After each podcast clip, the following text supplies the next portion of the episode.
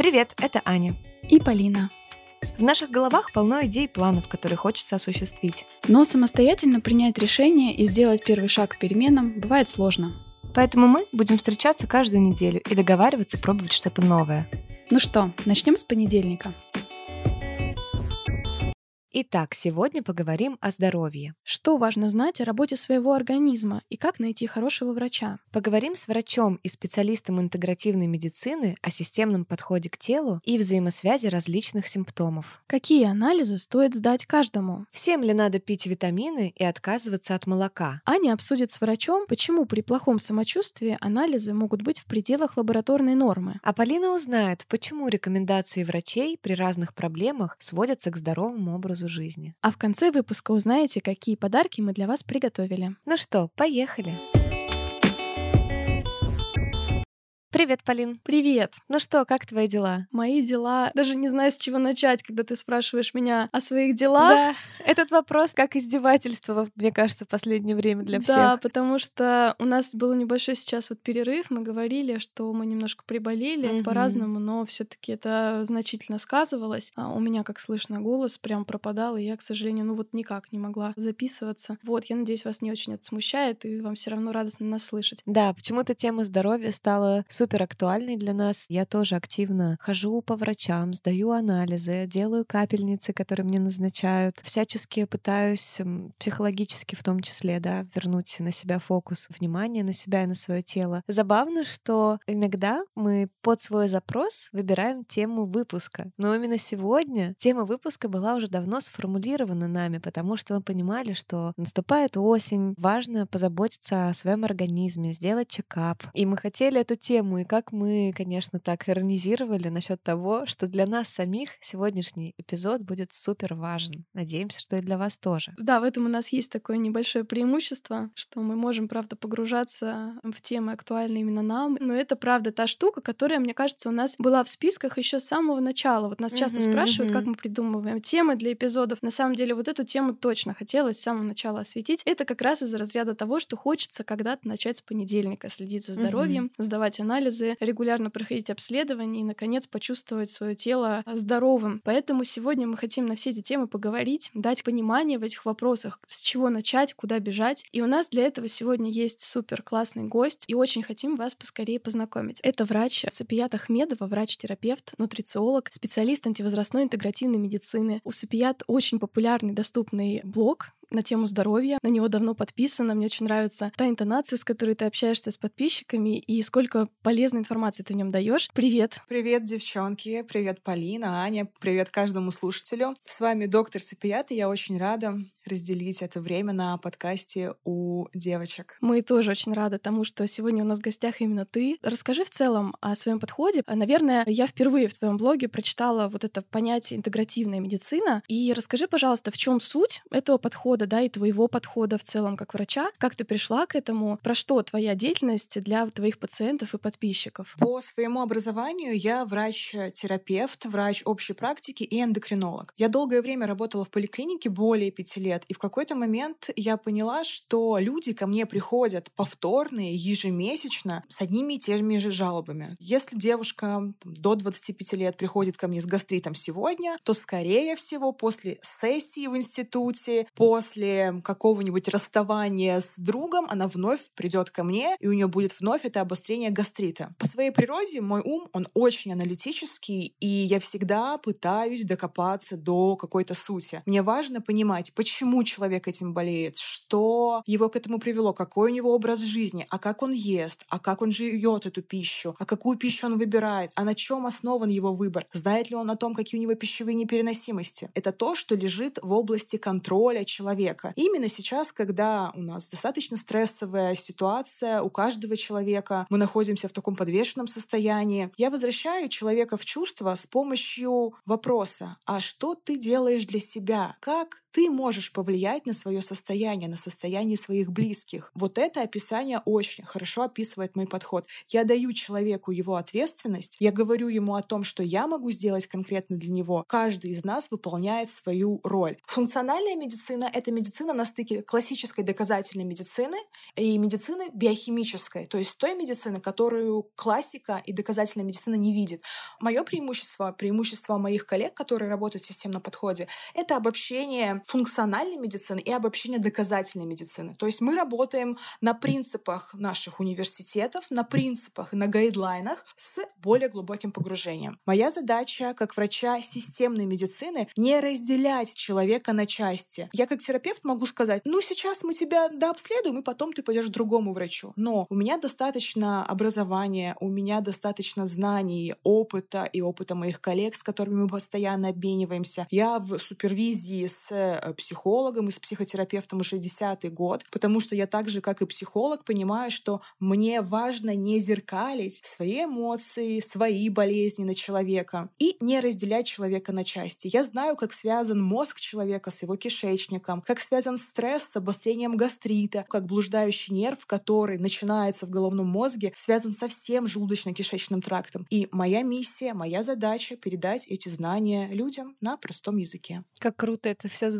Знаешь, ты меня так загипнотизировала тем, что действительно чувствуется, когда человек говорит о чем-то, что уже в нем вызрело. То есть там огромный-огромный за этим стоит опыт и видение. Это очень классно. Мне кажется, вот это вот умение видеть общую картину в современном мире здравоохранения нечто особенное, но супер важное, и что, к сожалению, очень редко где дают. Потому что я вот тоже сейчас столкнулась с тем, что да, занимаюсь своим здоровьем. Даже врачи одной и той же специализации дают э, совершенно разные там видения картины по одним и тем же анализам. И когда есть один человек, которому можно принести все, и он в общем и целом может сложить этот пазл, это, конечно, супер ценно. Да, спасибо большое. Я на самом деле очень рада, что каждый из вас имел контакт э, с кем-то из врачей. Очень много людей я наблюдаю сейчас, которые не были у врачей там за свои 25 лет. Очень много женщин, которые ни разу не делали УЗИ молочных желез и УЗИ щитовидной железы. Очень много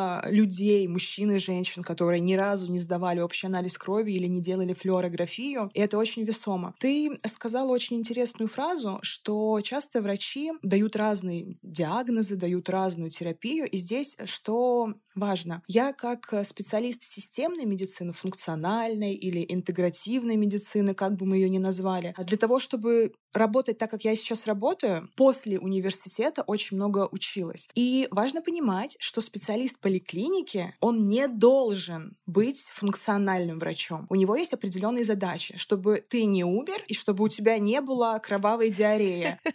Если ты хочешь понимать особенности работы своего организма, видеть свои проблемки, поломки и уметь их вовремя предотвратить, не дать симптому, например, сухим локтям, трескающимся пяткам, отпечаткам зубов на языке превратиться в гипотереоз, уже в настоящую проблему, ты выбираешь специалиста, и ты делаешь это осознанно. Нужно иметь определенный уровень осознанности, понимания жизни для того, чтобы не просить mm-hmm. у сантехника сделать себе ванну, просить его только починить. То же самое и в мире медицины. Круто. Угу. То есть это речь идет о более таких тонких настройках, можно сказать, своего организма. То есть ты немножко так глубже смотришь и на анализы. Я замечала часто в твоем блоге, да, что многие нормы, условно, да, могут быть тоже как раз вот из той серии, чтобы ты не умер, а не чтобы тебе было сто процентов хорошо и продуктивно жить. В свое время я тоже поняла, что с врачами реально нужно учиться вот говорить и погружаться, и быть самому вовлеченным в этот процесс. Несколько лет назад у меня было такое относительно серьезное заболевание, я полежала в больнице, а, там тоже было связано с ЖКТ, с печенью, там, с желчным. И я тогда как раз долгое время время потом сдавала всякие анализы, рассматривала их, училась разбираться, что конкретно мне нужно спросить. Поэтому мне кажется, что это вообще супер важно для каждого человека а, следить именно за своим а, здоровьем, потому что оно а, может требовать да, определенного внимания в тех местах, у которых других людей, может быть, оно не столько требует. Ну, в общем, здесь очень интересно, на самом деле, поле для формирования своих привычек, э, настроек, правда, в этом отношении. А вот скажи тогда, Сапият, какие самые, может быть, распространенные такие проблемы ты замечаешь, с какими симптомами проблемами, может быть, к тебе чаще всего приходят люди, и какие из них ты, может быть, считаешь недооцененными. Знаешь, мы, может быть, привыкаем к ним, терпим их, миримся с ними, но на самом деле стоит на них э, посмотреть повнимательнее. Полина сейчас подняла а, очень крутую тему по поводу нормы в лабораториях. Я запомнила вопрос про основные симптомы и состояния, с которыми ко мне приходят люди, но я не могу не проговорить про норму в лабораториях. Когда мы видим бланк анализов, там, безусловно, есть референсное значение от лаборатории, от анализатора, который выполняет исследование. Это называется лабораторная норма, которая строится каким образом? Берется группа людей, от 18 до 80 лет. Они сдают анализы. Среди этих людей есть люди, которые условно здоровые, есть люди с тяжелыми заболеваниями. Все это суммируется и выделяется какая-то условная норма. Но есть э, видение того, какой должна быть рекомендованная норма, какими должны быть показатели человека, который работает, активно мыслит, путешествует, который хочет хорошо себя чувствовать. Например, когда ко мне приходит э, девушка 30 лет и говорит, слушайте, доктор, вот я была там уже у 10 специалистов, у лучших профессоров города. Мне говорят, что все хорошо, но у меня отеки, запоры, у меня головные боли, какое-то тревожное состояние, а в анализах все нормально. Я смотрю ее анализ, тиреотропный гормон, это гормон щитовидной железы, который отвечает за энергию в теле, равен трем. Лабораторная норма от 0,5 до 4 да, то есть у девушки верхняя граница нормы. Но для ее возраста, для ее уровня жизни норма должна быть где-то полтора-два, то есть самая верхняя граница — это два, да, я говорю быстро, но если так вот чуть-чуть замедлить и переслушать, все становится понятно. Дальше я смотрю уровень ее ферритина, он у нее 23. Лабораторная норма от 10 до 150. Да, ну как будто бы норма. Но мы знаем, что норма по ферритину для конкретно этой возрастной группы с таким образом жизни от 45 9, у девушки в два раза ниже. И симптомы, самое главное симптомы, самое главное жалобы. Она подтверждает, что ей плохо. Человек дошел до меня, я очень рада, что он до меня дошел. И дальше я беру его либо в личную консультацию, либо сейчас я беру ее в курс. Курс мой «Как быть здоровым». Сейчас у меня второй поток уже начался. И там мы что делаем? Там 9 уроков, две недели контакта со мной, и человек ежедневно присылает какой-то анализ, я даю, что ему нужно делать, к какому врачу обратиться. Я не лечу их, я даю им направление, я помогаю найти взаимосвязи. И как раз-таки возвращаясь к вопросу о том, какие основные симптомы, с которыми ко мне приходят девочки, вы сейчас удивитесь, но большинство людей приходят ко мне, меня ничего не беспокоит. А почему ты пришел? Я посмотрел вашу анкету, и там были вопросы про то, какой у тебя цикл. Мне все гинекологи говорили, что болезненные месячные — это нормально, а вы как будто бы говорите, что ненормально. А еще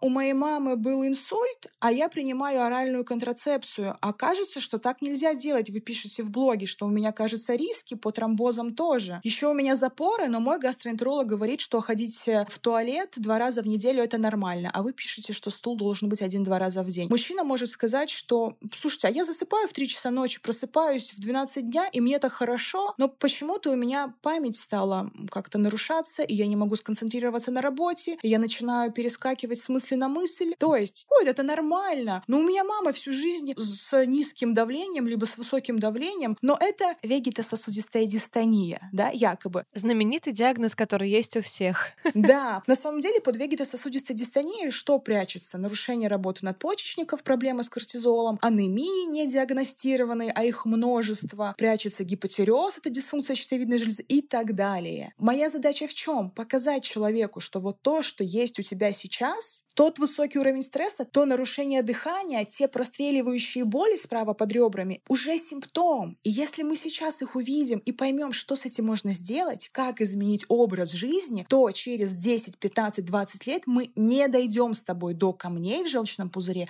до инфаркта, и мы не дойдем до инсульта. Если меня сейчас слушают студенты э, медицинских вузов, очень важно уже сейчас глубоко погружаться в химию, в изучение биохимии, потому что я закончила университет в 2016 году, но до сих пор я работаю с репетитором по биохимии, до сих пор я изучаю все возможные курсы по биохимии, потому что это основа мышления любого врача. Ты сейчас столько назвала разных вещей, мне кажется, мы прошлись внимательно по своему телу, попытались что-то у себя тоже найти и вспомнить, uh-huh. где у нас такое, на что мы не обращаем внимания, может быть, но оно на самом деле много дискомфорта комфорта приносит. Вот я, например, тоже испытываю такую штуку. Темнеет в глазах при запрокидывании головы или от наклона, например, тоже вперед. По твоему описанию я поняла, что это тоже может быть интересным моментом, с которым стоит разобраться. Скажи, как здесь не перейти грань того, чтобы начать у себя вот просто подозревать все на свете? Получаешь, например, анализ или какой-то у тебя симптом интересный, и ты начинаешь это гуглить, у тебя сразу миллион разных заболеваний, в том числе редких и смертельных. И вот э, как здесь э, быть, да, внимательным, но в то же время не перегибать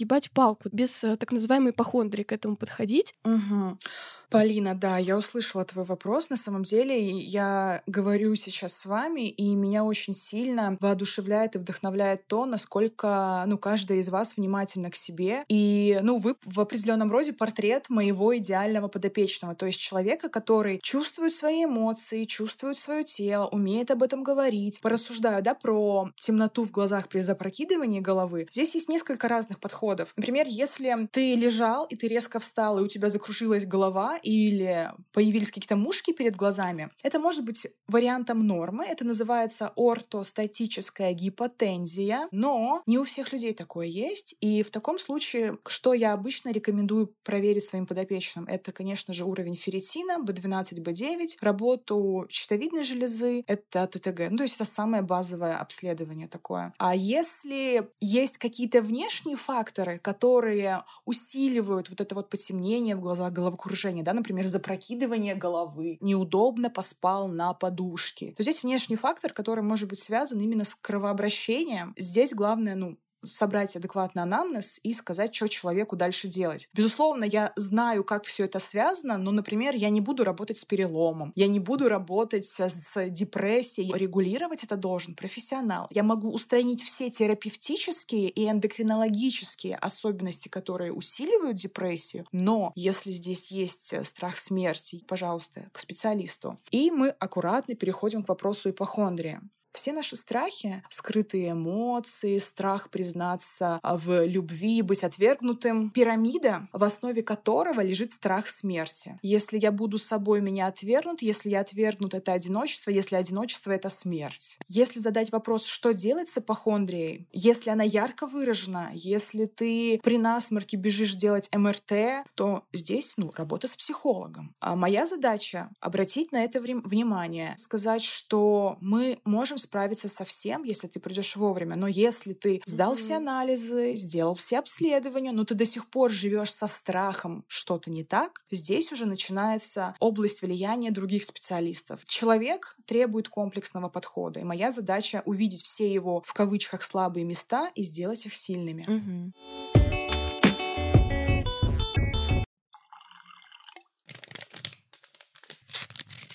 Полин, ты чем там шуршишь? Ой, прости, пожалуйста, я хочу небольшую паузу, немножко проголодалась, хочу перекусить. Мне тоже надо. А что там такое у тебя? Вкусненькое что-то? Да, это, кстати, крутая штука. Это протеиновое печенье фитнес-шок. Печенье? У них есть печенье, я просто только батончики знаю. Да, это печенье, оно такое мягкое, и тут еще, знаешь, хрустящая воздушная гречка. Представляешь, такое сочетание mm-hmm. текстуры, вкусов очень классное. Мне срочно надо попробовать. Они еще такие неприторные, и вот в то же время нет ощущения, что это какое-то не настоящее сладкое, что я себя как-то ограничиваю. Ну и, кстати, правда, надолго хватает сытости. Так что я спокойно закончу запись.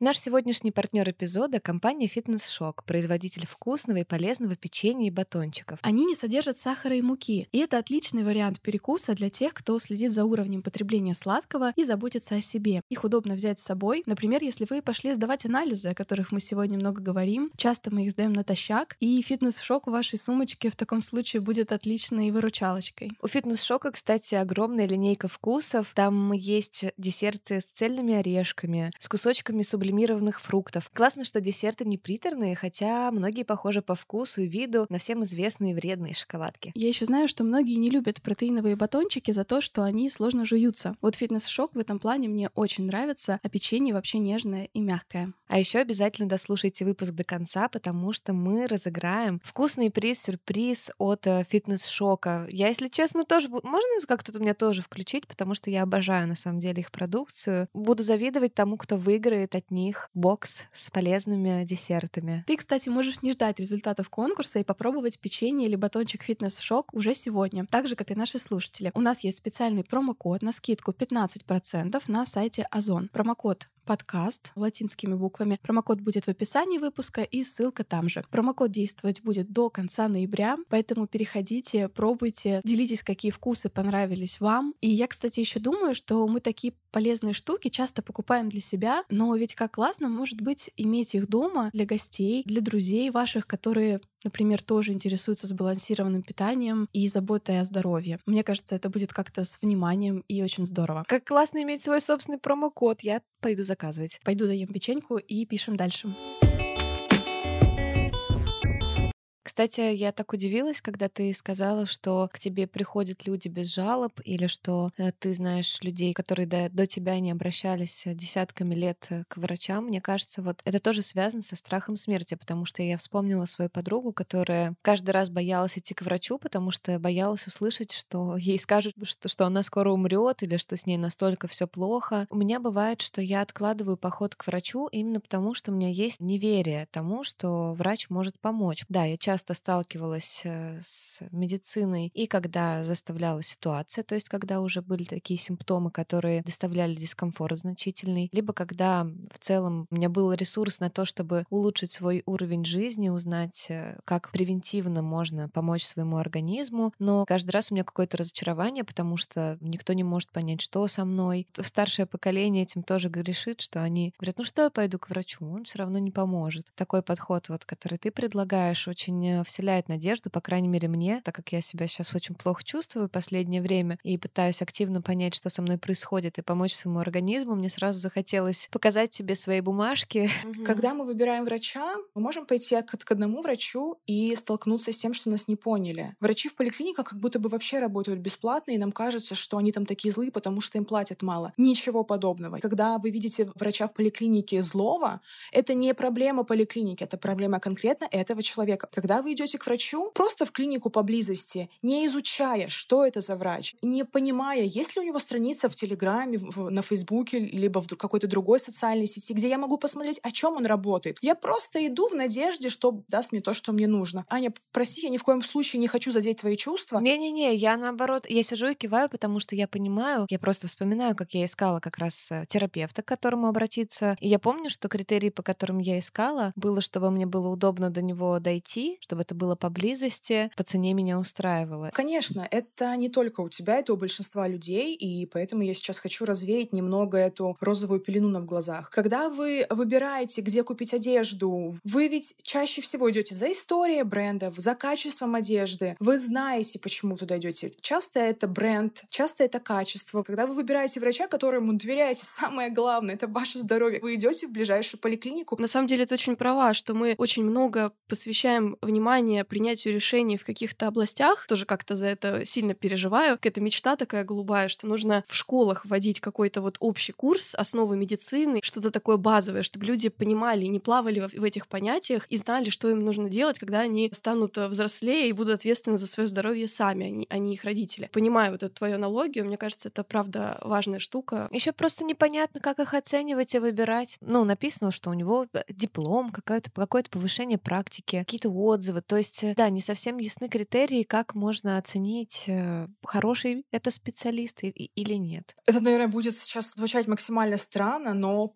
по ощущениям, по чувствам. У него есть диплом, у него есть э, профессиональная переподготовка, у него есть повышение квалификации, но мы можем найти социальную сеть человека. Я хочу поднять, знаете, какую тему? Стоимости врачебного труда. Если нет денег, можно получить даже обследование по ОМС, по полису обязательного медицинского страхования в поликлинике. Вы хотите проверить, я не знаю, анализ э, на ферритин и на щитовидку. У нас страховая медицина, которая значит, есть жалоба, есть обследование, ничего не беспокоит, иди домой. Надо прийти и сказать, боже мой, голова болит, в обморок падаю, у мамы проблемы с щитовидкой, я жил на Чернобыле, дефицит йода. Доктор, как думаете, может быть, мне надо это как-то проверить? Напугать, в общем, надо.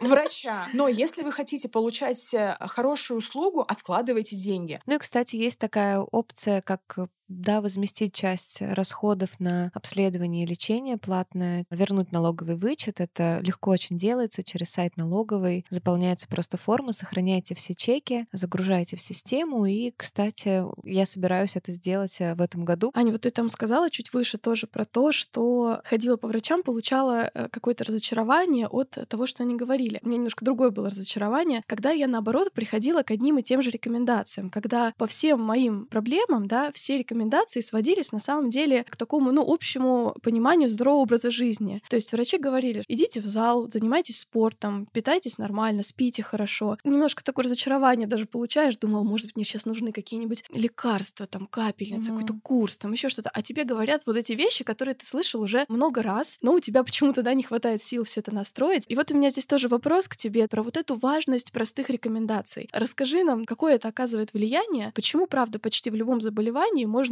дочитаться до того, что просто спите, кушайте нормально, да, меньше стресса, и все у вас будет хорошо. В чем тут волшебная магия этих рекомендаций? Важность простых рекомендаций. Когда вы приходите к врачу, и он вам говорит, нужно есть и нужно спать. А что это значит? И как это связано конкретно с вашим состоянием? Пример. Вы приходите ко мне, доктор, у меня справа под ребрами очень колет, у меня сухие волосы, сухие руки. Еще у меня горечь во рту. Скорее всего, проблемы с желудочно-кишечным трактом, проблемы с желчным пузырем. Там либо перегибы, либо взвесь в желчном пузыре, либо, не дай бог, уже камни. И, скорее всего, у этого человека высокий уровень стресса, потому что диафрагма иннервируется в том числе диафрагмальным нервом, который является веточкой блуждающего нерва. То есть это все завязано на работе нервной системы. И ты это ему прямо проговариваешь. Говоришь, слушай, дружок, у тебя есть высокий уровень стресса, это то, что в голове. От твоей головы отходят нервы вниз. И эти нервы, когда ты очень много тревожишься, переживаешь, не можешь свои мысли вовремя проявить, дают твоим внутренним органам плохую работу. А если ты при этом еще в 50% случаев э,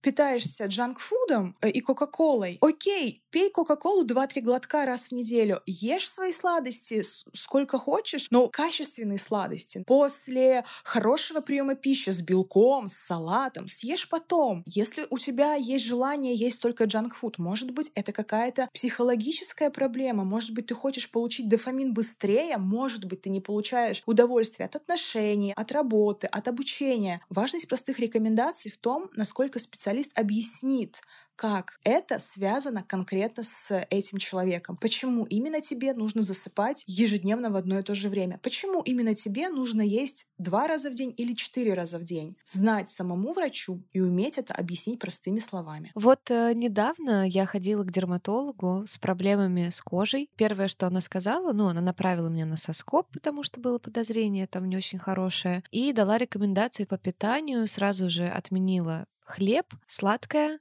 и молоко. По-моему, это какая-то суперстандартная и модная стала такая штука. Вот сразу эти три вещи отменять. Угу. То есть глютен, а, молочка и сахар. Угу. Да, я поняла тебя. Со стороны э, лактозы и казина есть некоторое влияние на качество кожи. Ограничивать глютен, ограничивать пшеничный белок действительно сейчас очень актуально. С одной стороны, это хорошо. Пшеница, которую выращивают э, огромные производства, нужно, чтобы она выросла быстро, дала больше урожая. Если оценивать пшеницу 200-летней давности и оценивать образцы пшеницы сейчас, количество глютена стало больше чуть ли не в сотню раз. Глютена было 10%, сейчас этого глютена 80-90%. Я говорю примерные данные, я не помню точный процент. Естественно, глютен — это чужеродный белок. Если у тебя есть нецелиакийная чувствительность к, глютену, да, это еще одно состояние. То есть генетической целиакии у тебя нет, но так воспалены стенки кишечника, что на глютен, казеин, да, на молочный белок и на лактозу, на молочный сахар твой кишечник стал реагировать. Это не глютен, не подходит себе. Это ты и твой кишечник не подходят к, к глютену. Поэтому да, если у тебя действительно есть какая-то проблема с кишечником, ну оставь этот глютен на 2-3 месяца. Полечи кишечник и пробуй его вести вновь. Если даже после элиминации в 3 месяца, после того, как ты пролечил кишечник и в программе у тебя все, все хорошо, ты не переносишь глютен, сдай анализ на генетически на непереносимость глютена, либо есть определенные антитела, можно проверить. Мне показалось тоже, что лишним не будет отказаться на месяц хотя бы и посмотреть в динамике динамике. Конечно. Как я буду себя чувствовать, mm-hmm. что покажут мои анализы. А, еще, кстати, кофе. В целом, в теме питания, правда, очень много противоречивых стереотипов, теорий, которые постоянно спорят э, друг с другом, и исследований в том числе, которые спорят mm-hmm. друг с другом. Да. У меня был какой-то момент, когда у меня уже было некоторое такое недоверие вообще к составам еды. Я все изучала, тратила огромное количество времени на то, чтобы понять пользу этого продукта. Это, ну, уже начинало походить на какую-то одержимость излишнюю. Мне просто кажется, и мы вот в подкасте, да, с Полиной часто говорим о том, что а, в любых вопросах все таки крайности разрушительны. Конечно. Важно искать какую-то нейтральную территорию для начинаний, в том числе и в привычках с питанием. Да, и, наверное, действительно, самое важное с питанием — это как минимум понимать, что ты ешь, понимать, что этот сахар содержится практически во всех продуктах на сегодняшний день. Просто, например, совершенно никак не фильтруя свое питание, поглощая просто то, что попадается на глаза и хочется, в твой организм и так уже попадает излишек сахара, который провоцирует э, да, разные воспалительные процессы и прочее, прочее. В вопросах питания умеренность, осознанность. Конечно. Питание для меня и для моего подхода — это основа. Это та ежедневная таблетка, которую мы каждый день засовываем в рот. Когда я слышу от людей, э, в чьих дневниках питания на завтрак бутер с маслом, на обед пельмени, а на ужин пицца, я думаю, ну вы реально думаете, что вы получите здесь хотя бы белок, хотя бы какие-то полезные жиры? Я уже не говорю о железе и о цинке и о меди. Часто мне мои подопечные говорят, доктор, а рис это полезно? Если ты съешь э, порцию роллов э, с лососем в нормальном э, месте, где лосось свежий, и он точно не заражен гельминтами, или ты съешь ролл с авокадо, порцию одну, это окей. Но если ты съешь 4 килограмма риса за раз, это плохо. Что хуже, рис или сникерс? Если ты съешь 4 килограмма риса или половинку сникерса, конечно, рис — это хуже. Если вы слышите какое-то категорическое высказывание, неважно, врач ты либо другой специалист, просто задайте вопрос, подходит ли это вам, и если вам подходит категоричность и крайности, важно подумать, почему. То же самое касается кожи и молочки. По последним гайдлайнам, гайдлайны — это то, что укомплектовано, то, что доказано, то, почему работают большинство специалистов. Например, там прописано, что с 2022 года они это поняли, что молочка действительно может немного провоцировать акне. Там не сказано, когда, в каких случаях. И сейчас я понимаю, что если есть целиакия, целиакия может влиять на кожу, но в гайдлайнах этого не прописано. Но, блин, а если у меня непереносимость глютена, и я действительно сейчас буду есть все что угодно, а ты мне назначаешь уже системные ретиноиды, таблетки, которые поражают весь мой организм. Надо быть образованным самому. Мы ведь, когда хотим водить машину, мы ведь идем в школу по вождению, чтобы понять, как машиной управлять. И когда мы сталкиваемся со здоровьем, то то же самое. Если вы хотите понять, как работает организм, изучите. Найдите специалиста, у которого вы наблюдаетесь, либо найдите специалиста, который вам нравится и чей подход вам отзывается. Пройдите какой-то у него образовательный курс, либо получите его консультацию. Ответственность за все в ваших руках. Да, это очень э, ценное замечание. И вот смотри, ты еще там сказала про витамины, да, чуть выше затронула эту тему. Тоже О, такой большой-большой да. блок да, вопросов на да. эту тему, если честно. Это стало очень доступно. Какие-то есть вещи, которые говорят, что практически вот можете пожизненно принимать. Mm-hmm. Витамин D, да, омега-3, магний тоже очень часто назначают. В общем, по поводу дефицита. Вот что еще ты считаешь таким базовым для понимания, да, вот э, у всех ли есть этот дефицит? Как э, мне понять, какие мне витамины нужны? Спасибо большое за вопрос. Он действительно очень значимый и важный. Я могу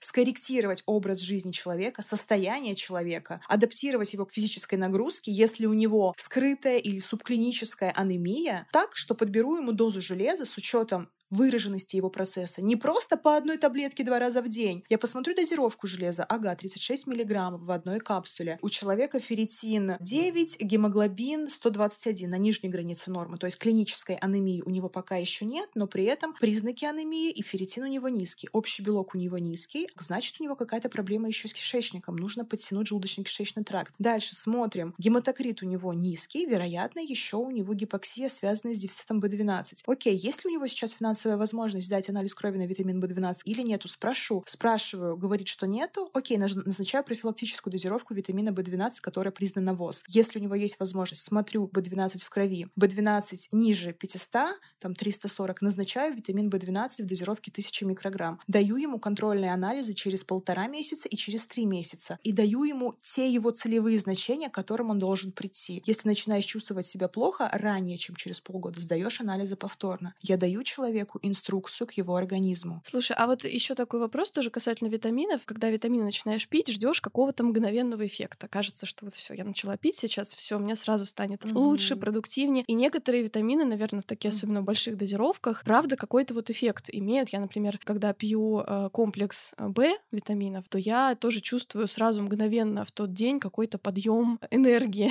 как вот этот момент следить за ним, что бывает, что ты пьешь витамины, а вроде ничего не меняется. Так ли это, да? То есть на что здесь обращать внимание? Витамин — это химическое вещество, которое является частью нашего организма. С помощью э, ферментов, витаминов, минералов, э, жиров в нашем организме происходят биохимические процессы, биохимические реакции. Да, мы действительно очень часто можем иметь убеждение, что ты начал пить витамин, и сразу у тебя вот все так хорошо стало. Это зависит от генетики конкретного человека и от выраженности дефицита по конкретному веществу. Если ты приходишь ко мне на прием, у тебя витамин В12 100, при норме от 500, то в течение недели, начав при принимать витамин В12, ты действительно почувствуешь, как будто бы ты начал дышать всей полной грудью. Ты почувствуешь, как у тебя мысли более активно в голове возникают. Ты почувствуешь, что с утра ты просыпаешься и тебе хорошо. Но если ты приходишь ко мне и говоришь, блин, да вроде бы все хорошо, но просто хочу проверить организм, понять, какие у меня есть риски. Я смотрю витамин В12 350 при норме от 500, при моей норме от 500. И я понимаю, и я говорю человеку, слушай, вот у тебя В12, он неплохой, но мы можем можем сделать так, чтобы он не стал ниже, принимая такую-то профилактическую дозу. И человек действительно не получит вау-эффекта, потому что мы просто даем ему топливо, мы даем бензин этой биомеханической машине. Очень многое зависит еще и от генетики. У нас есть такой э, цикл в организме, называется цикл метилирования или фалатный цикл. И у многих людей есть полиморфизмы, есть изменения, поломки или мутации в некоторых генах. И в зависимости от этой поломки мы не можем даже обычную фолиевую кислоту из аптеки назначить значить. Мы должны выбирать либо фолиновую кислоту, либо просто метилфолат. Как понять, когда нужно пить витамины? У нас есть э, действительно те витамины, которые рекомендовано принимать в профилактических дозировках. Например, витамин D. Дозировки от 400 международных единиц до 1000 международных единиц. А Всемирная организация здравоохранения говорит, что мы можем пить без анализа. У нас есть магний, и мы знаем, что у менструирующих женщин, а, людей, которые имеют интеллектуальную работу, высокий уровень мозговой активности, которые занимаются физической активностью и, и потеют очень часто, у них тоже может возникать дефицит по магнию. И в таком случае мы назначаем человеку магний. Сейчас я бы, наверное, подняла тему топ-3 анализов, которые можно сдать, если ты их никогда не сдавал. Это клинический анализ крови с лейкоцитарной формулой ИСОЭ. Если там очевидно что-то повышено либо понижено, ты можешь задуматься о том, чтобы пойти к специалисту. Дальше это анализ крови на витамин D. Если у вас уровень витамина D 28, 32, 33, я бы обсудила возможность со специалистом прием витамина D в дозировке 1000 международных единиц и поднять его до значения хотя бы в 50-60. Конечно, я не могу ничего никому назначить без понимания процесса и онлайн тем более. Я могу дать информацию. И это анализ крови на ферритин. И ферритин то же самое. Если там значение от 10 до 100, в идеале, чтобы у вас ферритин был хотя бы от 40 до 90. И, конечно же,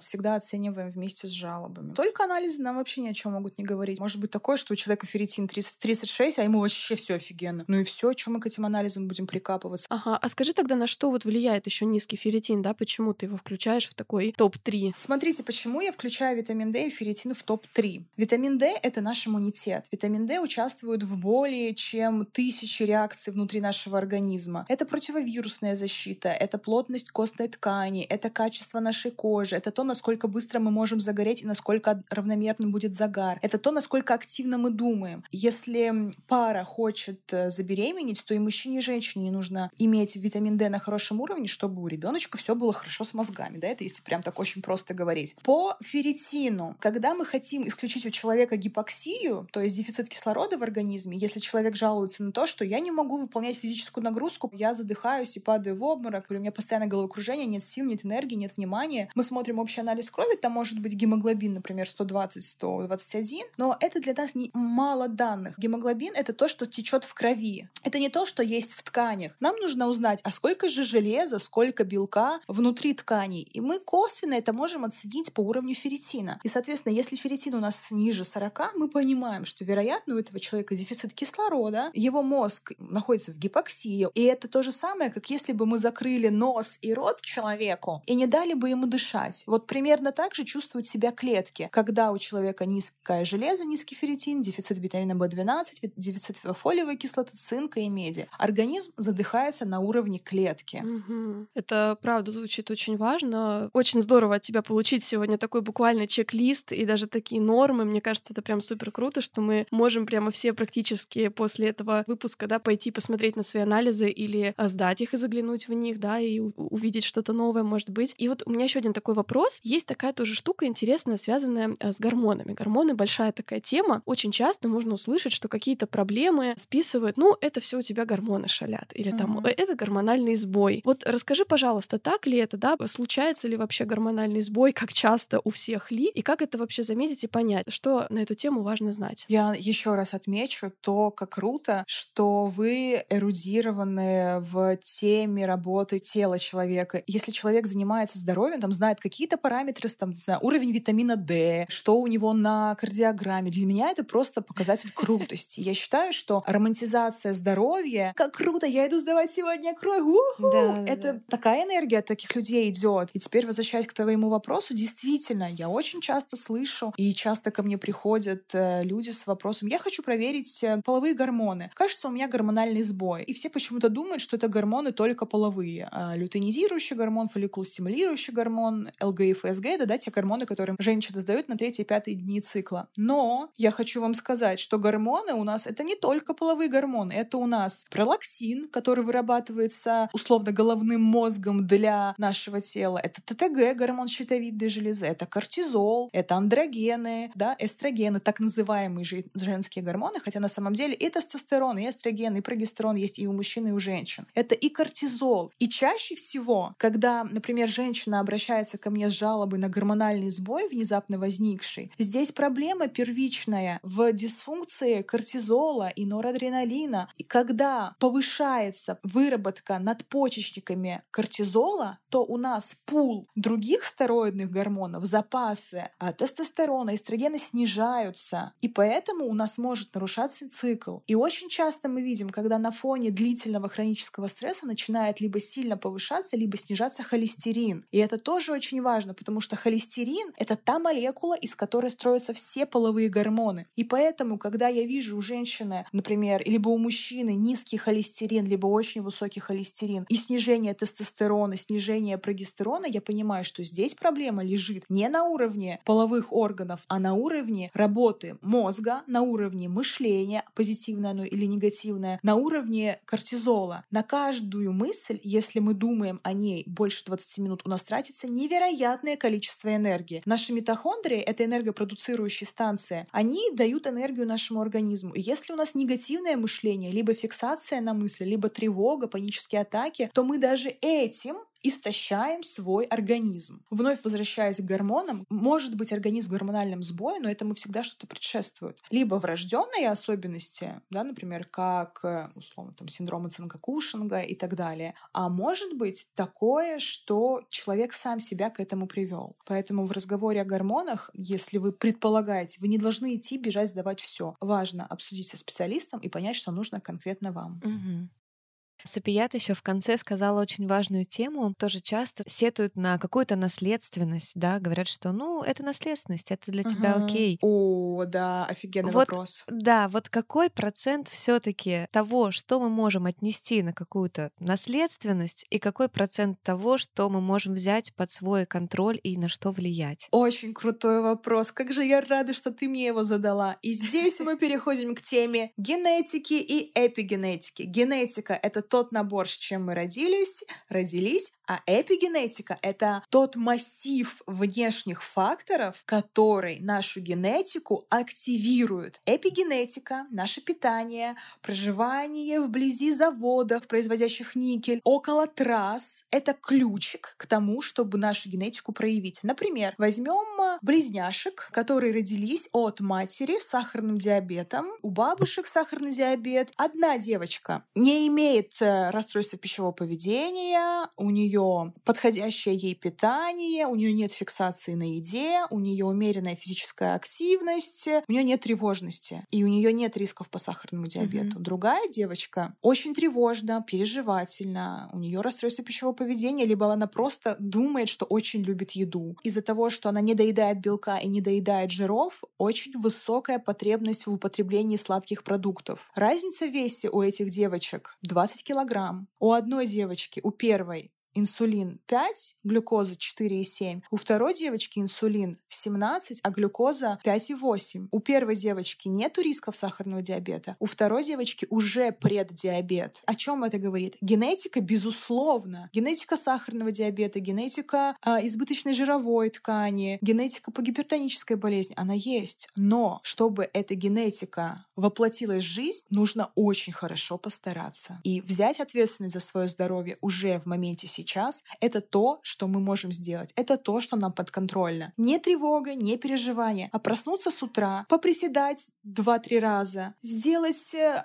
поглаживание своего тела, поесть три раза в день, уснуть в 10 часов вечера, либо в 12 часов вечера, но каждый день в одно и то же время. Подумать о том, какую еду я буду есть в течение дня. Это то, что нам подконтрольно. Это то, что, на что мы можем влиять уже сейчас. Очень круто, на самом деле. Очень классный вывод. От души рекомендую тоже и блог э, Сапият. У нее всегда очень много простых, правда, рекомендаций, которые вот, правда, как ты говорила, объяснены. Объяснена их важность, и ты прям вот хочешь пойти и, правда, пойти поприседать. И мы обязательно оставим ссылки на все соцсети, где можно найти тебя. А я хочу уже курс твой купить, если честно. Да. И еще у нас есть пару сюрпризов от тебя. Расскажи, пожалуйста, что мы еще приготовили для наших слушателей. Я бы очень хотела порекомендовать э, подборку книг. Четыре, я думаю, книги, которые связаны со здоровьем. По концепции доктора Сапият здоровье — это и физическое, и психологическое, и финансовое, и социальное, и духовное. Так вот, книга э, Джейкоба Тейтельбаума «Без сахара» очень крутая, я рекомендую. Там и про образ жизни, где содержится сахар, как он может влиять на нас. Это не значит, что вам нужно от него отказаться. Это поменять мировоззрение, поменять... Да, чтобы знать. Вторая книга — это это книга Джастина Соненбурга, которая называется «Здоровый кишечник», о том, как такой, казалось бы, забытый всеми орган, кишечник, как он влияет на наше состояние, на нашу психологию, на нашу тревогу, на наше физическое состояние. Третья книга — это книга по финансовой грамотности. Ее автор Бода Шефер называется «Путь к финансовой свободе». Я очень рекомендую уделять внимание и своей э, финансовой грамотности, своему финансовому здоровью и иметь в отложке хотя бы 3-6 ваших зарплат на случай, если внезапно заболит зуб, если вам нужно не- внезапно куда-то уехать, чтобы вы не погружались в долги. И книга How to DeFi, книга про децентрализованные финансы, книга про то, что такое метавселенные, что такое криптовалюты. Автор Каин Уорик, это основатель платформы Synthetix. Превосходная книга для тех людей, которые впервые слышат о криптовалютах, азы, самые основы. Вот это, наверное, Мгм. то, что я бы рекомендовала изучить каждому. Очень простым Интересно. языком во всех этих книгах все написано, но это то, что даст вам свободу. Свободу финансовую, свободу не жить в боли своего тела и понимать, как не довести организм до боли. Мгм. Очень круто. Классно, когда от доктора слышишь такие рекомендации разноплановые на разные сферы жизни. Правда, виден вот тот самый интегративный подход, взаимосвязь всех систем. Мгм. Ну, в общем, я считаю, что супер полезный получился выпуск подкаста. Его нужно расширить как можно большему количеству людей, потому что это просто какая-то база для того, чтобы правильно начать относиться к себе и своему здоровью. Поэтому мы очень благодарим Сапият за то, что она со всей своей страстью и включенностью в тему здоровья рассказала нам все самое важное, с чего стоит начать путь к себе и своему телу и здоровому образу жизни. Оставим все ссылочки на Сапият, как вы можете найти ее на кучу-кучу полезной информации, на ее курс. Спускайтесь обязательно по ссылкам, переходите от нас и сделайте что-то хорошее для себя этой осенью. Я думаю, каждый в этом нуждается сейчас. Спасибо большое, Аня, спасибо большое, Полина, и спасибо большое каждому слушателю, который услышит нас. Мне было невероятно приятно поделиться своим ощущением медицины, своим чувствованием здоровья. Мне понравилось, какие вопросы задавали Аня с Полиной, как им удалось раскрыть меня. Вы дали мне возможность быть собой. Я надеюсь, что даже если у одного человека отзовется то, о чем мы сегодня говорили, для меня это будет уже огромным прорывом. Не устану поражаться тем людям, которые стремятся к знаниям и к изучению себя. Меня это всегда вдохновляет на работу и на более глубокое погружение в организм человека. Спасибо большое каждому. Для меня очень это ценно. Круто. Да, конечно, выпуск о многом заставляет задуматься. И ты знаешь, первая мысль, которая мне стала приходить, когда пошел разговор о симптомах, я когда была у врачей, поймала себя на той мысли, что они задают мне некоторые вопросы, а я просто не знаю на них ответов, потому что я в последнее время настолько невнимательна к себе, к своему телу. Я очень стараюсь вернуть да, фокус на себя, но у меня столько всего в жизни сейчас происходит, и тело как бы отзывается на то, что происходит. Оно говорит, обрати на меня внимание, но вот уже хотя бы сейчас, когда я посылаю тебе эти сигналы. И я просто, знаешь, тогда же на приеме у врача от какого-то очередного вопроса расплакалась, потому что поняла, что я даже не могу найти ответ на этот вопрос, потому что я давно к себе как будто не прислушивалась и не обращала внимания на собственную оболочку, на собственное тело. Да, и мне как никогда эта тема тоже актуальна. И получается, уже четвертый месяц подряд. Я болею стабильно раз в месяц, да, со мной что-то такое случается. Мы много говорим в подкасте и часто говорим, да, внимание к своему ментальному здоровью, да, к э, эмоциям, ощущениям, которые идут из головы. Очень здорово в то же время включать тело. Мы часто, кстати, к этому уже подходили, да, в разных темах. Бывает очень трудно, правда, говорить о телесных проявлениях, даже вот как ты, как ты что-то ощущаешь. И я надеюсь, что для каждого слушателя этот выпуск тоже станет таким классным гайдом по тому, что можно сделать для себя полезного прямо сейчас, в каких бы вы обстоятельствах ни находились, какие бы сейчас ни были у вас приоритеты, здоровье — это такая, правда, база, чтобы наша жизнь была комфортной, продуктивной, и мы могли справляться с разными событиями. У Сапият, кстати, в блоге тоже есть серия постов про антистресс-реакции, как все теми же простыми действиями помогать себе в ситуации стресса. Часто задаемся вопросами, вот чем себе помочь, да, может быть, какие-то добавки дополнительные надо попить. И вот у нее там очень классные рекомендации на эту тему, тему, например, в плане еды. Помощь себе едой в ситуации стресса — это не зеленый свет на там, дополнительную пачку чипсов и вообще вот эту отмену здоровых пищевых привычек, а наоборот э, в том, чтобы помочь себе, например, более адекватно жевать, достаточно добавлять белка в рацион, клетчатку, умеренно потреблять там триптофаны, которые, кстати, содержатся в горьком шоколаде. Это вообще супер сейчас актуальная тема. Очень хочу поскорее тоже погрузиться в то, о чем мы говорили, сдать тоже некоторые анализы, которые я давно не сдавала, существовало. Да, и, кстати, для тех, кто так же, как и я, в последнее время больше обеспокоен ментальным своим состоянием, да, какими-то э, внешними проблемами, вы знаете, можно попробовать как раз э, через тело зайти. Даже когда естественным образом ваш фокус сейчас направлен вовне, когда вы через действие начинаете его возвращать к себе, сдать анализы, да, сходить к доктору, почитать блог о здоровье, сделать себе какие-то отметки и планы, что вы хотели бы проверить, начать вести дневник своего состояния. Это в том числе помогает помогает э, переключиться в ментальном смысле на себя. Это то, что действительно на что мы можем влиять. Кстати, это правда еще бывает иногда и более эффективно. Я слышала тоже в одном э, блоге, видео оставлю тоже, может быть, ссылку. Там девушка очень интересно объясняет, что тело дает более быстрый отклик на манипуляции, которые мы с ним производим, в силу того, что им управляют более древние реакции, те же вот биохимические, да, о которых говорила Сапият сегодня. Даже вот когда речь идет о терапии с состояний именно психических, психологических, ментальных, заходить через тело иногда, ну, в общем, более быстрый эффект получаешь. Так что, правда, очень э, здорово и полезно. Ну и, наконец, приятный сюрприз для вас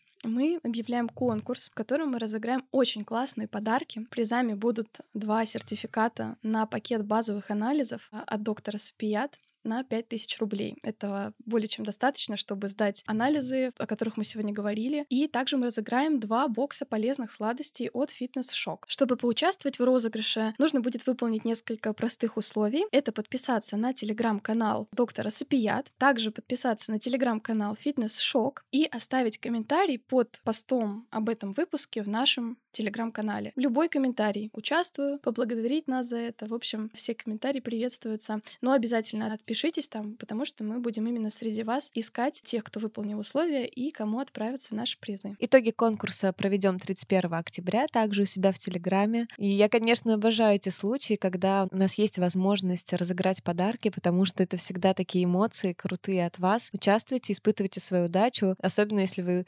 участвовали до этого и не выиграли, то сейчас шанс увеличится увеличиваться. Если не участвовали, все равно участвуйте. В общем, очень хочется вас порадовать и увидеть ваши смайлики, когда вы услышите, что победили в конкурсе. Ну а мы целуем вас, очень любим, очень ждем ваших комментариев, сердечек, отзывов и оценок, того, что вы будете делиться нашим подкастом. Это нас очень мотивирует продолжать. Обязательно приходите в наши соцсети. На этой неделе мы тоже поделимся, я думаю, многими еще полезными постами, материалами на тему этого эпизода. Приходите, рассказывайте о том, как у вас сейчас со здоровьем. Мы, кстати, до этого, до записи выпуска спрашивали. Для многих эта тема... Жаловались прям там. Да, была актуальна. Многие говорили, что болеют. Всем желаем выздоровления, минимума жалоб. Поддерживайте себя, заботьтесь о себе. Ну, а мы с вами услышимся здесь, как всегда, довольно скоро. Пока-пока. Пока.